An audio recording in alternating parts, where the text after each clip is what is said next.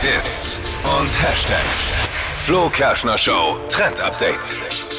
Ja, wer hätte das gedacht? Die Sesamstraße, die schafft es heute mal ins Trend-Update, denn es gibt was Neues. Eine neue Puppe kommt jetzt mit dazu zu Elmos Freunden, nämlich Elin. Elin heißt sie. Und das Besondere an diesem Charakter ist eben, dass es die erste Puppe mit einer Behinderung in der Sesamstraße. Sie sitzt nämlich im Rollstuhl. Oh. Ja. Total Richtig. coole, coole Message auch Ja. für die Kids, um einfach so ein bisschen mehr diesen Inklusionsgedanken mit dabei zu haben.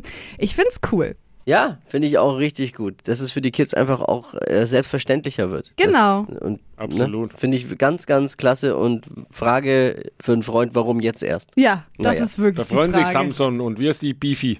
T- Tiff- Tiffy. Tiffy. Tiffy. Äh, von Bödefeld. Äh, von Bödefeld. anderes. Ist ja nicht auch das Krümelmonster? Ist ja auch der Krümel. Krümelmonster Ne? ist auch dabei. Ja.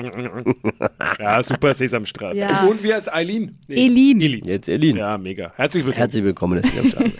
Die heutige Episode wurde präsentiert von Obst Kraus. Ihr wünscht euch leckeres, frisches Obst an eurem Arbeitsplatz? Obst Kraus liefert in Nürnberg, Fürth und Erlangen. Obst-Kraus.de Die heutige Episode wurde präsentiert von der Praxis Manuel Debus, eurem Spezialisten für operationsfreie und ursachenauflösende Schmerztherapie. Mehr unter osteopraktik.com.